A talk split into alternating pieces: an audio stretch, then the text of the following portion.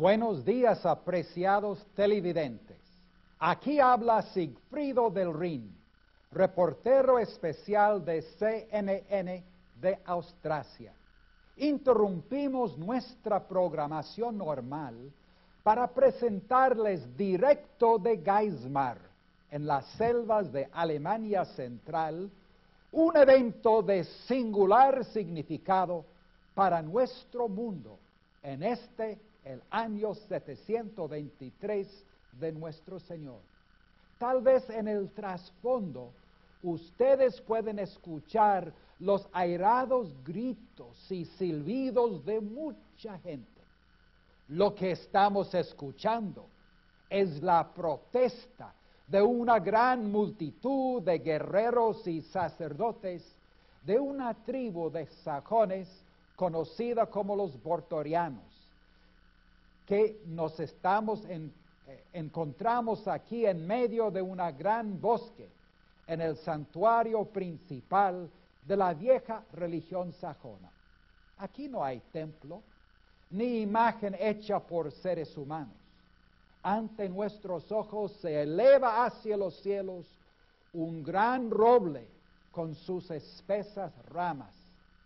Este árbol es para los sajones el objeto más sagrado de toda Alemania. Hace poco ha llegado a este lugar un atrevido misionero cristiano con un pequeño grupo de sus discípulos. Ha llegado para desafiar a los sacerdotes de los viejos dioses alemanes y para comprobar que Jesucristo es más poderoso que los dioses de los sajones. Pero escuche, el misionero está por hablar.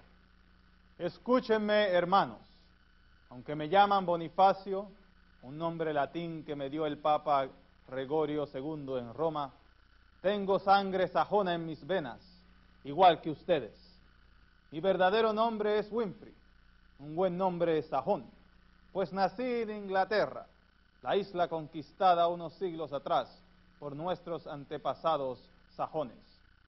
Vengo aquí en el nombre del único Dios verdadero, a fin de que la iglesia verdadera sea establecida entre los sajones y los demás alemanes. Vengo con el propósito de bautizar a todos los sajones, frisones y bávaros, en el nombre del Padre, el Hijo y el Espíritu Santo. Yo sé que muchos de ustedes todavía siguen a los viejos dioses de estos bosques, montañas y ríos. Ustedes son adoradores de Thor, Wodin y Fría.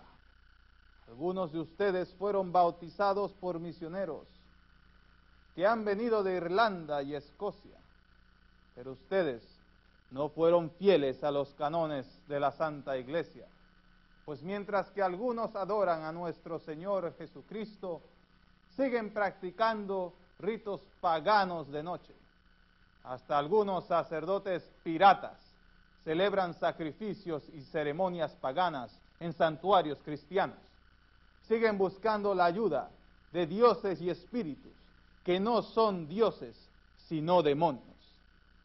He venido aquí para desafiar al Dios pagano para comprobar de una vez para siempre que el poder y la autoridad de Jesucristo está por encima del poder de Thor y de los espíritus de los bosques, las montañas, los ríos y los manantiales. En mis manos llevo un hacha. Con este hacha derribaré el gran roble de Thor. Si de veras Thor es Dios de los truenos y relámpagos, que me fulmine con una centella. Si Thor es Dios, síganlo a él. Si Jesucristo es más poderoso, deberán ser bautizados en su nombre y andar según las leyes de su santa iglesia. ¡Qué audaz! Qué atrevido es este hombre para desafiar así al gran Thor, sus sacerdotes y sus guerreros. Justo en el santuario principal de la antigua religión alemana. Seguramente Bonifacio está buscando su propia muerte y la de sus seguidores. Un momento. Aquí tenemos el sumo sacerdote de Thor. ¿Qué van a hacer ustedes con esta amenaza a su autoridad y a las creencias de sus antepasados?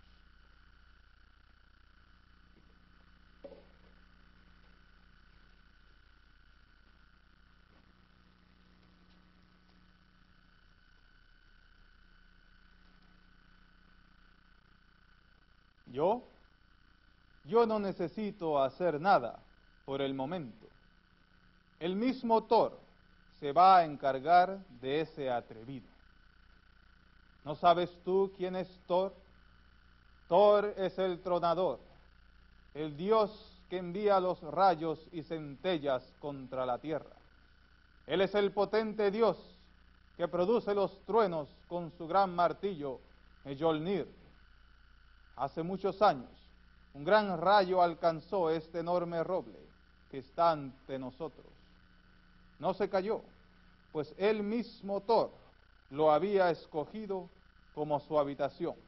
Este árbol tan majestuoso es el lugar donde vive Thor. Por eso, este sitio es tan sagrado para nosotros, los alemanes. Pues aquí está Thor, Odín y Odín, quienes son los dioses que nos dan fuerza para hacer la guerra y para luchar sin miedo como animales salvajes. Nosotros no necesitamos a dioses impotentes como Jesús, que solo hablan del amor, la paciencia y la humildad.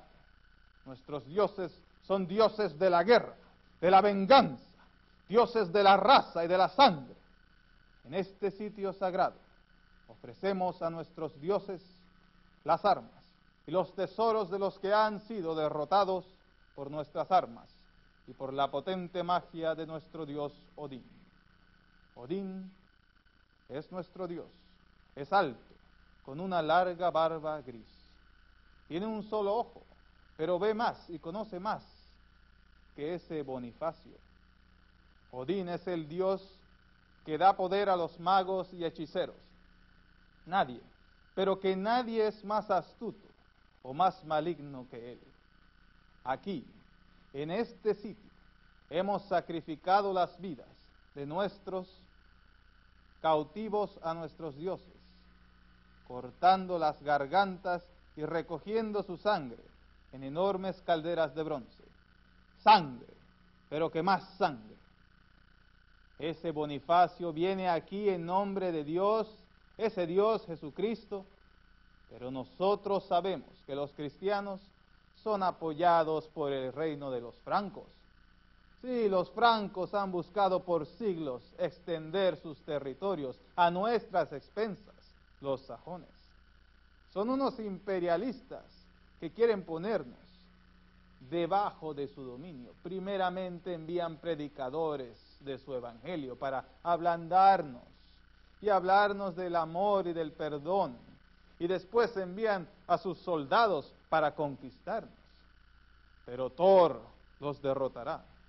En el momento en que ese miserable Bonifacio intente levantar su hacha para tocar nuestro sagrado roble, será fulminado por un potente rayo de nuestro Dios. Ah, después de esto, tomaremos cautivos a sus compañeros para sacrificarlos a nuestros dioses según nuestras tradiciones. Serán ahorcados y dejados colgados en los árboles para comida a los cuervos. ¿Cómo se puede apreciar, amigos televidentes? No puede ser más difícil la situación de Bonifacio y sus discípulos. Sus vidas corren peligro este lugar será el escenario de una masacre terrible. No entiendo por qué Bonifacio no ha recibido más ayuda del campeón de la causa cristiana. Me refiero al líder militar de los francos, conocidos como Carlos Martel, o sea, Carlos el Martillo por medio del satélite, hemos pedido una entrevista con el mismo Carlos Martel, caballero y mayor del palacio del reino de los francos. Carlos, ¿me oye? Queremos preguntarle si sabe de la situación tan comprometida del obispo Bonifacio. Sabemos que el Papa Gregorio II le ha pedido su colaboración con la evangelización de los sajones. ¿Por qué entonces Bonifacio no cuenta con más ayuda de sus guerreros francos?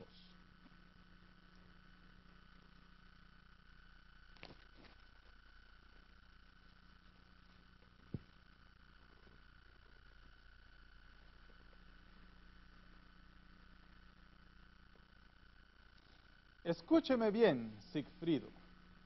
No es que no quiero prestarle ayuda a Bonifacio, pero tengo demasiados otros problemas acosándome. Usted bien sabe que hace unos 100 años, en las tierras de Arabia, se levantó Mahoma, el temible anticristo, profetizado en las escrituras. Los guerreros y discípulos fanáticos de ese falso profeta se han extendido sobre toda Arabia, Palestina, Persia, Egipto y África del Norte. Los sagrados lugares donde nació, sufrió y fue resucitado nuestro Señor, ahora están en manos de esos temibles enemigos de Dios. Ha dejado de existir la iglesia africana, madre de muchos de nuestros más importantes obispos, mártires y teólogos hombres como Clemente de Alejandría, Orígenes, Tertuliano, Atanasio, Cipriano y Agustín de Hipona. En el año 711, hace apenas 12 años, estos mismos infieles musulmanes han pasado a África, a la península ibérica, y han invadido las tierras españolas también. En estos momentos, los moros están arrasando con nuestros hermanos en España. Pronto llegaron a nuestras fronteras. Buscarán sujetarnos a ellos, a nosotros los francos, al dominio y a su religión. Tú sabes que aquellos maometanos nos llaman idólatras porque adoramos a tres dioses, el Padre, el Hijo y la Virgen María. Dicen que hay un solo Dios que se llama Alá. Ellos dicen que nuestro Señor no es hijo de Dios, sino solamente un profeta. No permiten imágenes de ninguna clase. Buscan amedrentar y endulzar a cristianos y judíos a fin de que abandonen sus iglesias para asistir a sus mezquitas. Quieren que sigamos las leyes de su profeta, que están escritas en un libro al cual llaman Corán.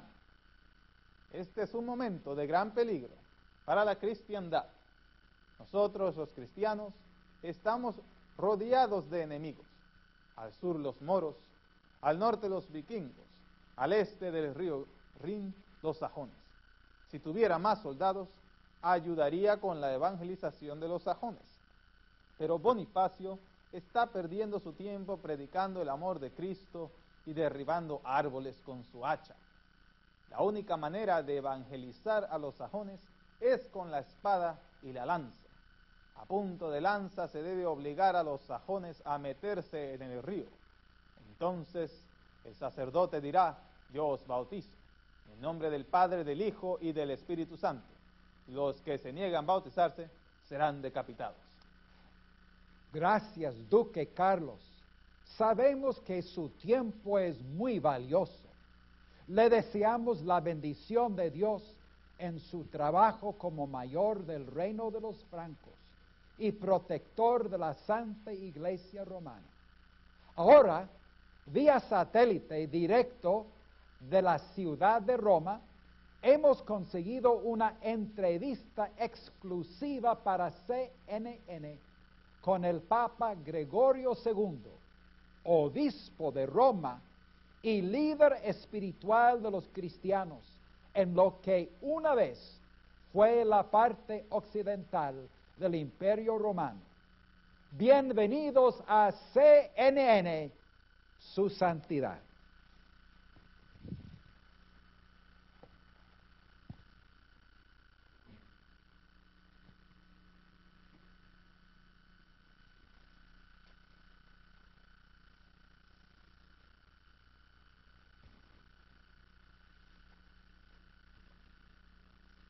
Gracias, hijo.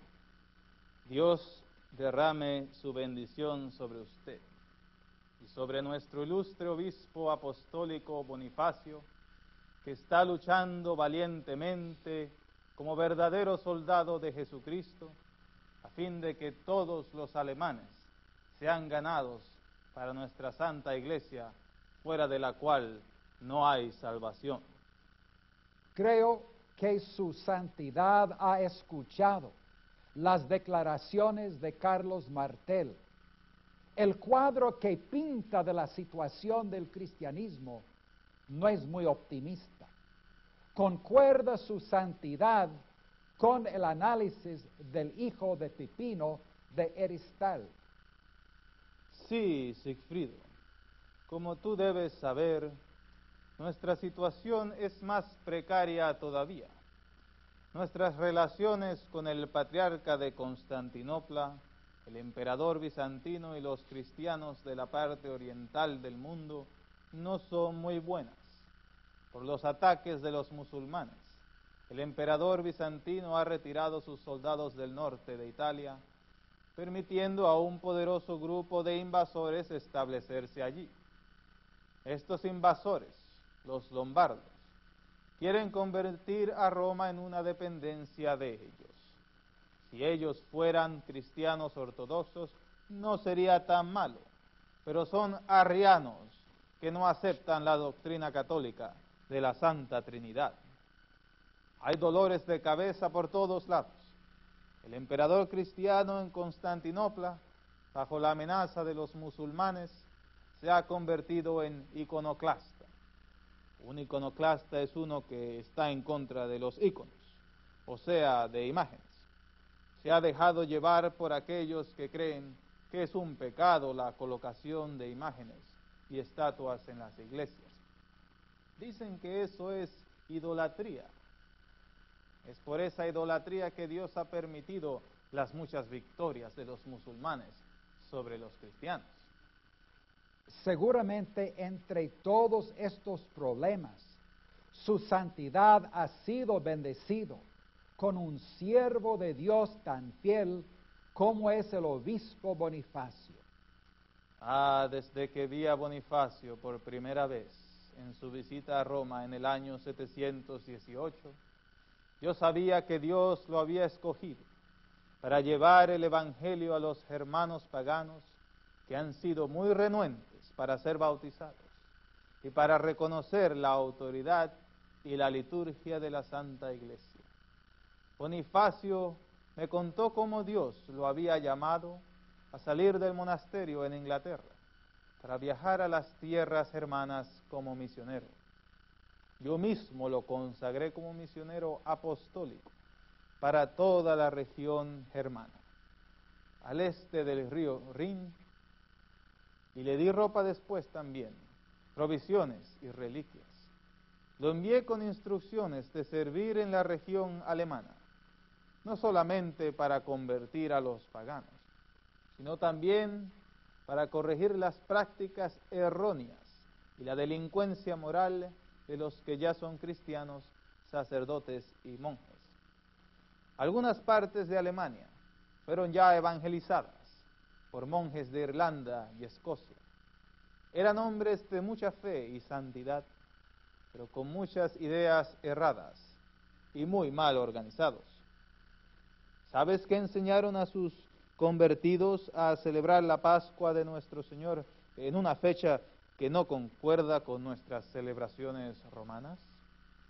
No utilizan nuestra liturgia romana, sino que permiten toda clase de variantes culturales y sobre todo muchos de ellos nunca reconocieron al obispo de Roma como el líder espiritual de todos los cristianos. Para mantener la unidad de la iglesia, es necesario que todos reconozcan al Papa como líder máximo. Es necesario que todos tengan la misma liturgia. Es necesario que todos sigan las leyes o canones establecidos por la Iglesia en Roma. Lamentablemente, allí en Alemania hay obispos que no reconocen al Papa, obispos que son más guerreros que pastores de almas. Salen armados con los soldados francos para vengarse de sus enemigos y para derramar sangre en el nombre de Cristo. Hay sacerdotes y obispos que tienen concubinas e hijos ilegítimos. Hay pastores de almas que huyen de sus iglesias en tiempo de pestilencia en vez de quedarse con sus ovejas. Hay sacerdotes que permiten el matrimonio entre primos o entre compadre y comadre. Hay sacerdotes que permiten padrinos paganos en el bautismo de niños. Le encargué a Bonifacio que por todas estas cosas en orden y que las ponga al día para el bien de la misión de la iglesia. Le encargué poner fin las actividades de falsos profetas y herejes, como el infame Adalberto. Bueno, Sigfrido, quisiera seguir hablándole, pero están tocando las campanas de la catedral. Los diáconos y presbíteros me están esperando. Me toca dirigir la Santa Liturgia. En nuestras oraciones elevaremos nuestras plegarias al cielo a favor de nuestro hermano Bonifacio. Gracias, Su Eminencia.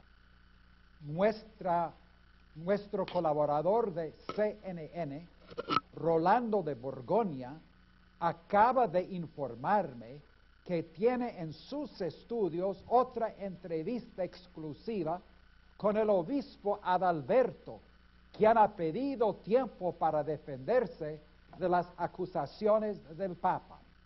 Adelante, Adalberto.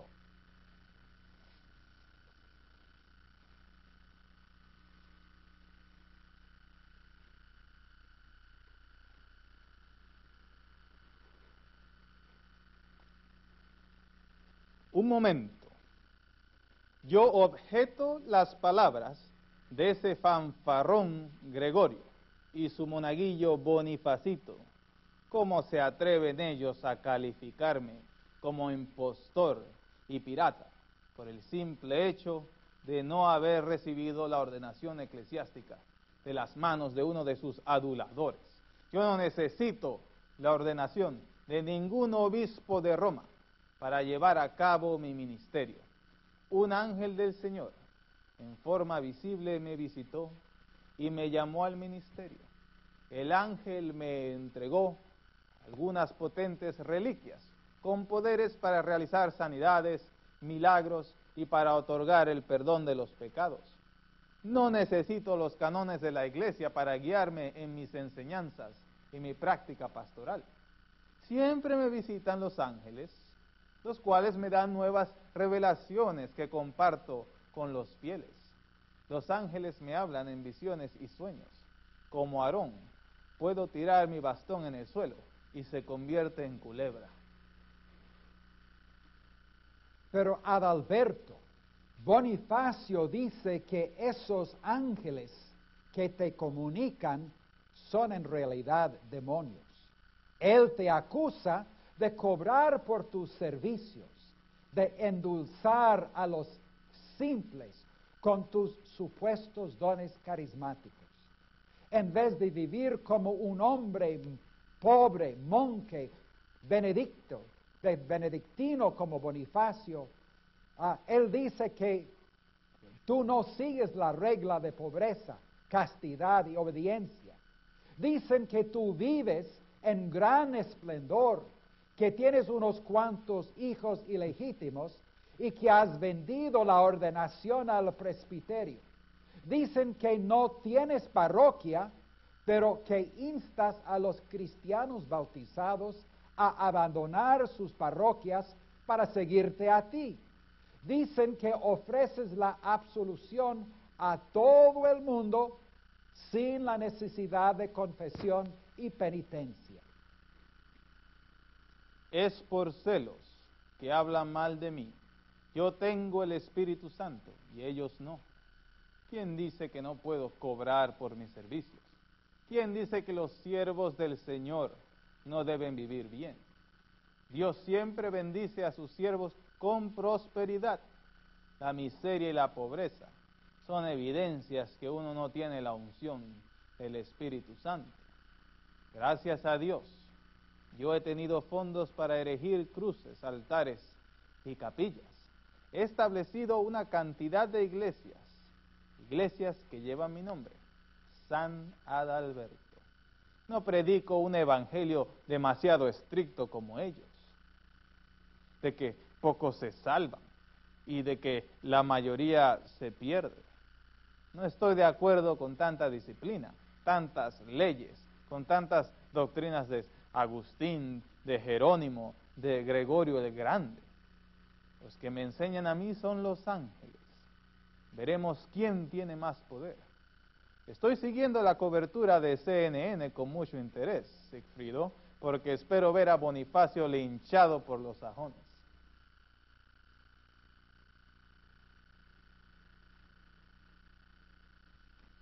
Queridos televidentes, gracias por seguir en sintonía con nosotros aquí en CNN. Hasta el momento hemos tenido mucha polémica. Basta de tanta polémica. Creo que tenemos tiempo para una entrevista más antes del enfrentamiento entre Bonifacio y el dios Thor. Aquí, vía satélite, hemos establecido una conexión con el arzobispo Daniel de Winchester en Bretaña. Daniel es el padre espiritual de Bonifacio. Adelante, arzobispo Daniel. Espero que tenga algunas palabras de aliento y consejo para Bonifacio. Muchas gracias, don Sigfrido. Invitamos a todos los televidentes de CNN a unir sus corazones y voces con los hermanos y hermanas benedictinas de todos los monasterios de Inglaterra, que diariamente elevan plegarias al Todopoderoso por el éxito del Evangelio entre pueblos tan hostiles a nuestra santa fe. Fue una gran pérdida para todos nosotros cuando Winfried decidió abandonar su tierra natal para llevar la palabra de Cristo entre los frisones y sajones del continente. Desde pequeño Winfried amaba el Evangelio y a los hermanos de nuestra regla que se hospedaban en la casa de su padre. Su padre era de la nobleza y Bonifacio podría haber tenido una vida muy fácil y cómoda, pero en contra de los deseos de sus padres Winfried decidió hacerse monje. Perdone la interrupción, padre Daniel. ¿Por qué se opusieron los padres de Bonifacio a su decisión de servir al Señor? Un hermano mayor de Bonifacio se había hecho monje, pero todo el territorio nuestro fue azotado por una terrible plaga. Esta pestilencia cayó con gran severidad sobre el monasterio, donde estaba el hermano de Winfrey. Muchos hermanos cayeron gravemente enfermos a raíz de la plaga. Parece que el hermano de Bonifacio había pedido a Dios que tuviera misericordia de los otros hermanos del monasterio y salvara sus vidas, elevando sus plegarias al cielo. El hermano de Winfried clamó, llévame a mí y deja a los demás. Después de su muerte se detuvo la plaga. Después de esto, los padres de Winfrey temían perder otro hijo más. Fue por ello que buscaron disuadir a Winfrey de su deseo de hacerse monje. Sin embargo, después de la muerte del rey Saint Wine de Wessex, hubo un periodo de confusión y violencia, porque los familiares del difunto rey luchaban para ver quién sería el próximo rey, para sacar a su pequeño hijo del peligro. Los padres de Winfrey lo enviaron a un monasterio en Exeter, donde permaneció por 16 años aprendiendo el Opus Dei, la palabra de Dios, la oración, la adoración y también el trabajo manual. Era un monasterio de la orden benedictina. Winfried entró en el monasterio cuando todavía no había cumplido seis años. Tomó sus votos monásticos al cumplir los 14 años.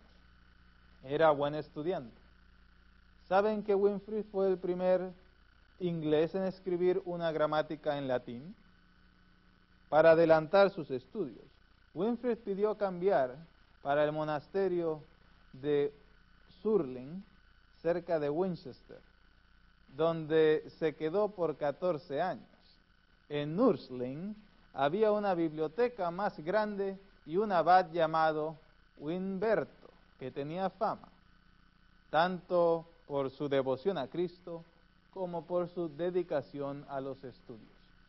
Winfrey siguió la carrera eclesiástica, llegando a ser diácono pleno a la edad de 25 años, presbítero a la edad de 30 años.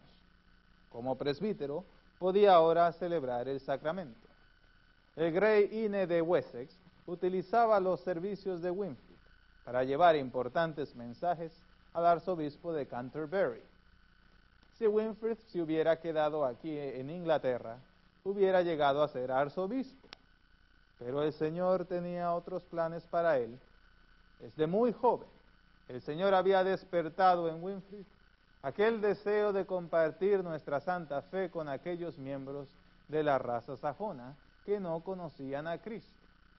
Por eso se despidió de Inglaterra para llevar a cabo el proyecto de evangelizar a los sajones que viven en las tierras bajas y en las selvas de Alemania.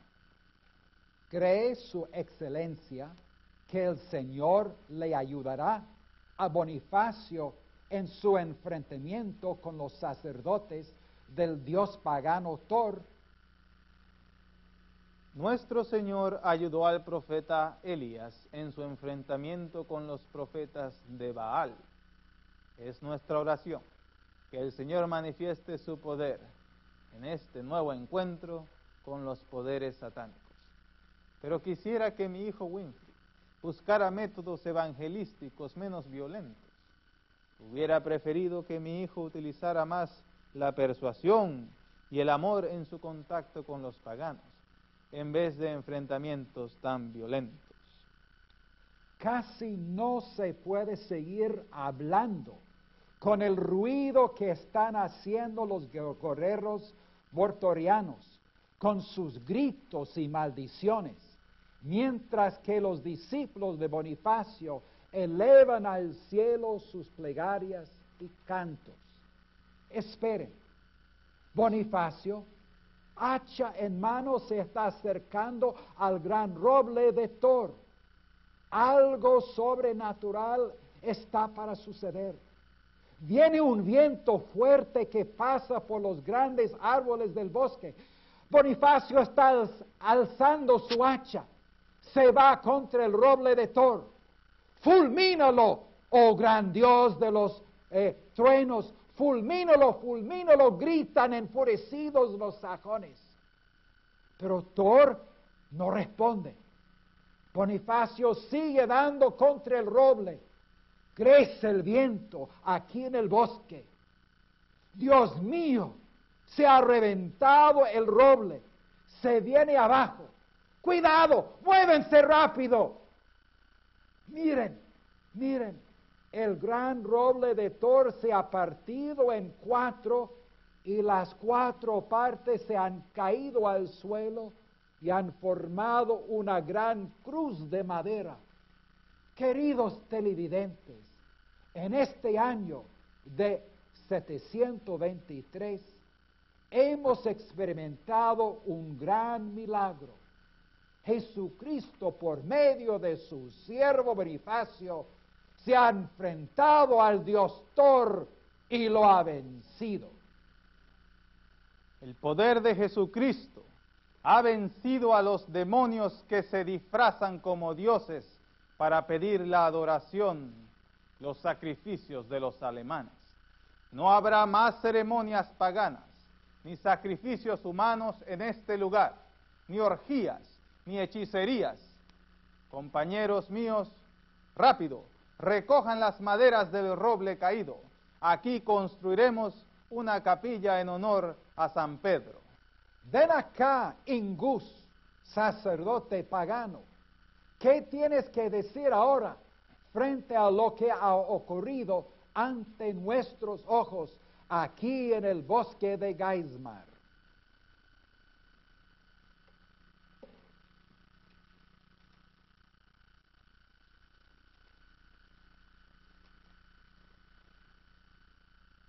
¿Qué más puedo decir? Un guerrero tiene que saber cuando él y sus dioses han sido derrotados por uno más poderoso. Thor ha caído. Jesucristo es el Señor.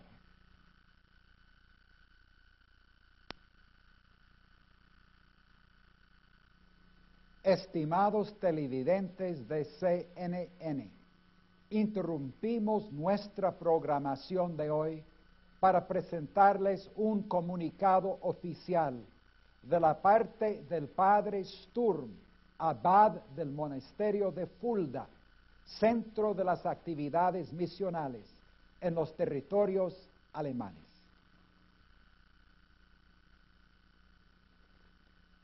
Es mi triste deber informar a nuestros televidentes la confirmación de la muerte del Santo Padre Bonifacio, apóstol de Alemania, el 5 de julio del año 755.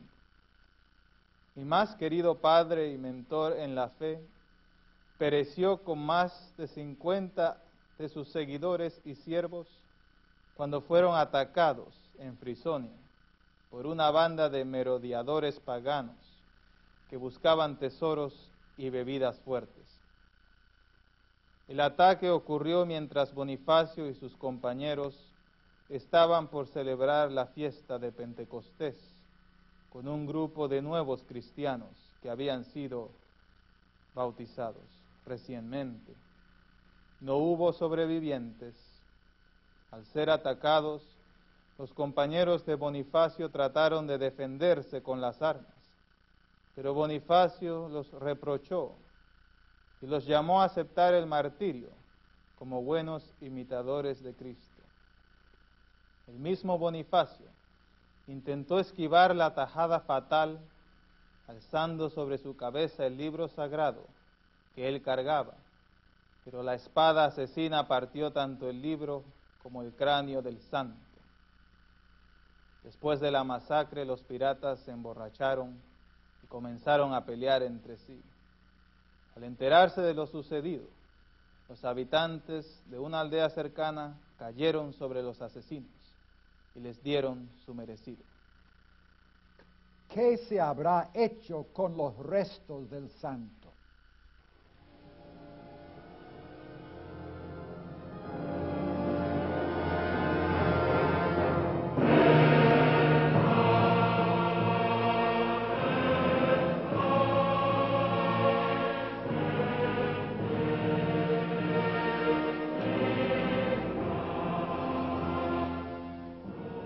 Restos de Bonifacio fueron llevados en procesión solemne a la ciudad de Utrecht, una de las ciudades principales de Frisonia, donde hay un cuartel de soldados francos.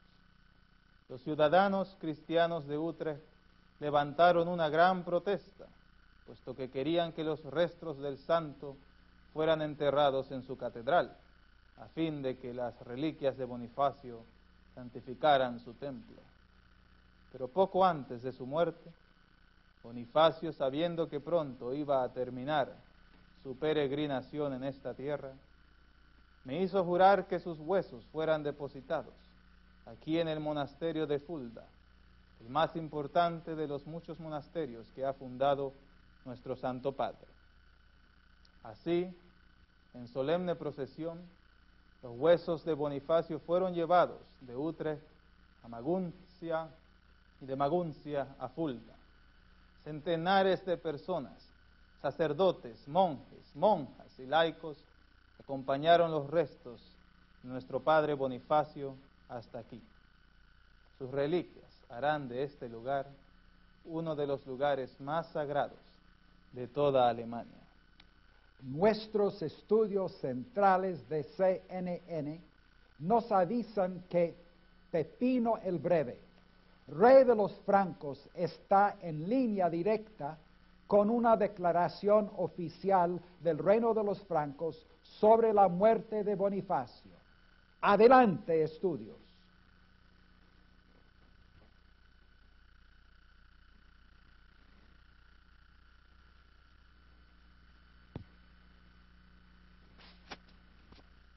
En nombre de la corte real del reino de los francos, yo, Pipino, juntamente con mi querido hermano Carlomán y mi hijo Carlos, queremos ofrecer nuestro más profundo pésame a la Madre Iglesia por el martirio de un gran soldado de la fe. Como mi padre, Carlos Martel, logró vencer a los ejércitos musulmanes en la batalla de Tours en el año 732 y salvar nuestro reino de los infieles, Bonifacio, con sus predicaciones, enseñanzas y vida ejemplar, ha ganado muchas batallas contra la ignorancia y la maldad. Bonifacio personalmente ha bautizado a miles y miles de alemanes, ha fundado centenares de iglesias y monasterios que nos ha servido a nosotros, los francos, en la reforma de nuestra propia iglesia, que había caído en gran corrupción y mundanalidad. A través de toda su vida, Bonifacio ha luchado no solamente contra hechiceros y sacerdotes paganos, sino también contra obispos mundanos y corruptos. Ha limpiado nuestras iglesias y monasterios de sincretismo y todo compromiso con el mundo y las antiguas religiones. Por sus oraciones y sus muchas cartas al Papa, Bonifacio ha logrado reconciliar nuestro reino franco con la Santa Sede. Hace cuatro años, yo mismo fui coronado rey de los francos por el mismo Bonifacio. Bonifacio ha sido más que un padre para mí y para mi hermano Carlomán. Yo sé que el afán de Bonifacio por la verdad de Cristo y por las letras ha sido una influencia muy grande en la vida de mi hijo. Espero un día que mi hijo sea el rey más grande de los francos, que sea no solamente otro rey Carlos, sino que sea conocido como Carlo Magno.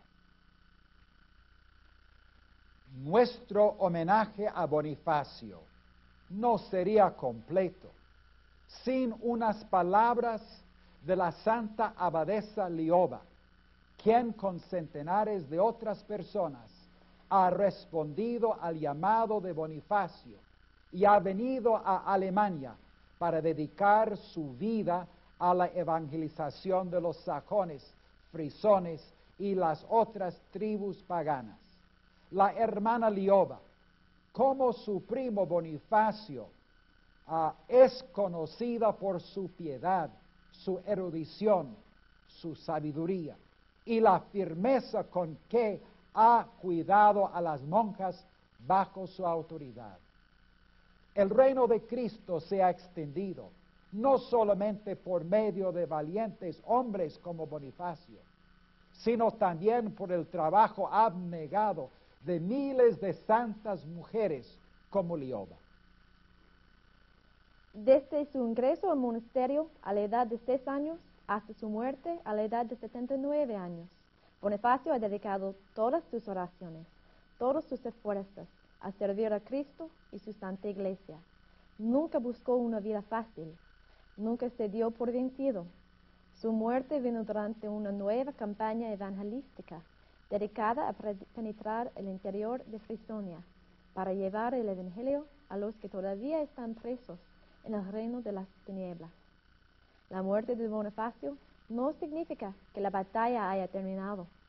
Nosotros, sus herederos, seguiremos proclamando el mismo Evangelio con nuestras palabras y nuestras vidas. En la última carta que recibí de Bonifacio, él me prometió que yo podía ser enterrada cerca suyo en el monasterio del Fuldo. Antes de resumir nuestra programación regular, tenemos unos minutos para algunas palabras de Radbod, obispo de Utrecht en Frisonia. Hace no muchos años nos fue enviado de Dios un arquitecto sabio llamado Bonifacio. En lugar de piedras, dispuso que la fe fuera edificada con esperanza. En lugar de oro, declaró los misterios de las santas escrituras. En lugar de plata, Bonifacio afirmó que el nombre de Dios fuera proclamado a los que quieran creer. En vez de techos pintados, enseñó a la gente a elevar sus mentes al cielo adornado con infinita variedad de estrellas. En lugar de joyas, nos dio a conocer a aquellas cuyas vidas ejemplares eran puras como el cristal. De esta manera, sus vidas eran para nosotros espejos en los cuales podíamos examinar nuestros propios corazones. Él nos ayudó a no ser seducidos por la vanagloria. Sobre todo, Bonifacio se vistió de caridad, el ingrediente más importante en la obra de todo arquitecto maestro, pues sin la caridad es imposible construir el reino de Dios.